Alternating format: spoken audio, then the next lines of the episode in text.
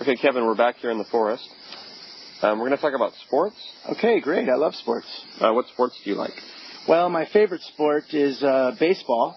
Uh-huh. Obviously, uh, I grew up and my father was a baseball player, so I was always around baseball my whole Wow. life.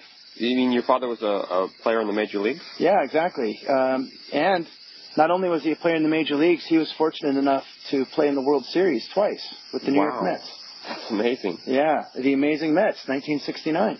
That's great. Did you play baseball yourself? Yeah, I played baseball uh, pretty much my whole life up through college and Oh. university.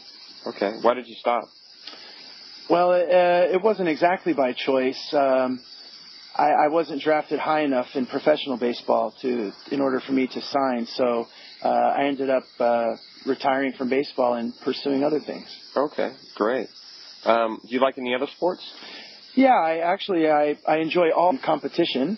Um, you know, I enjoy the the other typical American sports of basketball and American football and so on. But I also try to learn about and enjoy uh, the, the the national sports of the the countries that I'm in. For example, now I'm in Japan, and I've actually uh, gotten quite into sumo wrestling. Really? Yeah. Nice. Have you ever seen a sumo match live? Yes, I have. I've been to two sumo uh, bashos, as they call them, or matches, in Tokyo. Nice. Yeah, I want to go. Want to go myself. Yeah. Okay, thanks Let's a go lot, Kevin. sometime. Okay. All yeah, right. let's do it. All right. So.